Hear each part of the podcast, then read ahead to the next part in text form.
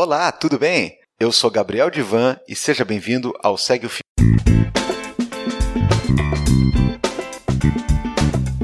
Esse é programa do Midcast onde são materializadas em podcast as populares threads do Twitter, em episódios de no máximo 8 minutos. Se você não sabe o que eu estou falando, thread é uma sequência de vários tweets abordando um tema específico onde apenas 280 caracteres não seriam suficientes. Esse formato tem sempre uma pessoa narrando, pode ser algum convidado, como é meu caso, algum integrante do Midcast ou a própria pessoa criadora do fio. Vale lembrar que o conteúdo a ser reproduzido aqui possui autorização prévia do autor. Hoje, iremos conferir a thread do Ivanildo III, o arroba Ivanildo III. Ela foi publicada no dia 8 de agosto de 2019, sobre a história do oficial Sérgio Macaco durante o período da ditadura. Vem comigo e segue o fio.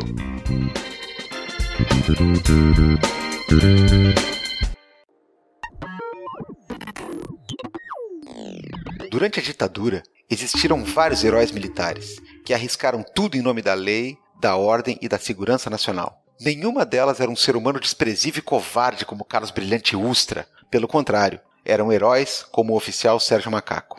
Sérgio era um dos mais admirados oficiais da Paraçar, a tropa de elite da aeronáutica. Nessa condição, foi convidado para uma conversa com o brigadeiro João Paulo Burnier. Lá, ouviu Burnier determinar que ele e outros oficiais da aeronáutica praticassem um ato terrorista. Era 1968 e as críticas ao regime militar estavam numa crescente. Burnier, então, determinou que os oficiais explodissem às seis da tarde o gasômetro da Avenida Brasil no Rio de Janeiro. Não obstante, eles também deveriam explodir a represa de Ribeirão das Lages.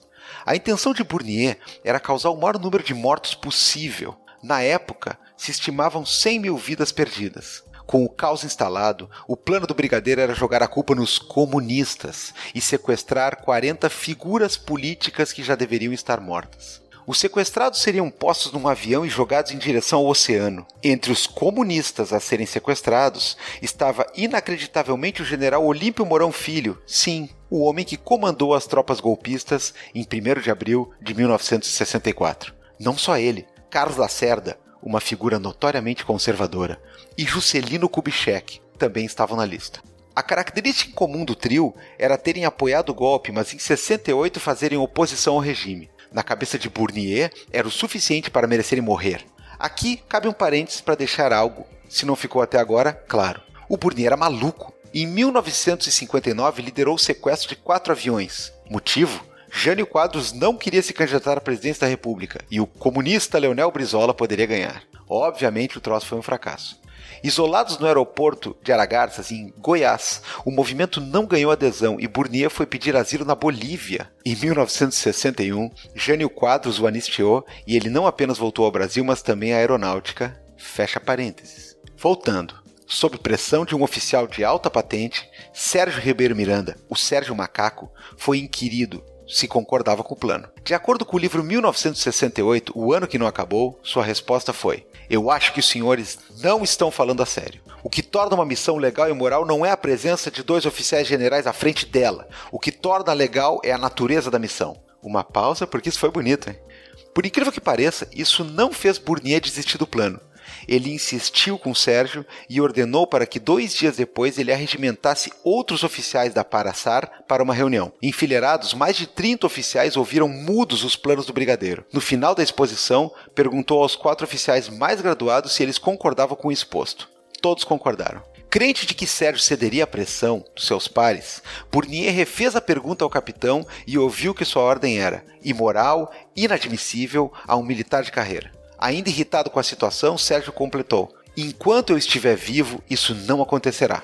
Aos gritos, Bunier mandou o oficial calar a boca e saiu da sala com seus quatro aliados. Desesperado, Sérgio tentou denunciar os planos ao ministro da Aeronáutica. No entanto, foi barrado ainda na antessala. Recorreu então ao brigadeiro Délio Jardim de Matos, de quem havia sido assessor. Diante da gravidade da denúncia, Jardim de Matos apelou ao brigadeiro Eduardo Gomes, patrono da aeronáutica e responsável pelo doce brigadeiro. Como a corda sempre arrebenta para o lado mais fraco, o homem que impediu o Rio de Janeiro de virar uma bola de fogo passou 25 dias preso e respondeu a três inquéritos sigilosos em 1968, na FAB, no Serviço Nacional de Informações, SNI, e no Ministério da Justiça. Terminou absolvido em todos. Em um dos processos, 37 oficiais corroboraram ao brigadeiro Itamar Rocha a versão de Sérgio Macaco. Itamar Rocha concluiu em relatório que era nítida e insofismável a intenção do brigadeiro Bournier de usar o Paraçar como executor de atentados. Vale salientar que esse caso só chegou onde chegou porque o patrono da aeronáutica interviu. A despeito disso, com a vigência do AI-5, Sérgio foi reformado e teve sua patente cassada em 1969. Passou o resto da vida vivendo com dificuldade, graças à pressão que o governo fazia em cima de seus empregadores. Sérgio Ribeiro Miranda de Carvalho morreu em 1994 de câncer. A fibra, coragem e o espírito cívico do capitão Sérgio fizeram com que ele se tornasse o brasileiro a mais salvar vidas na história desse país.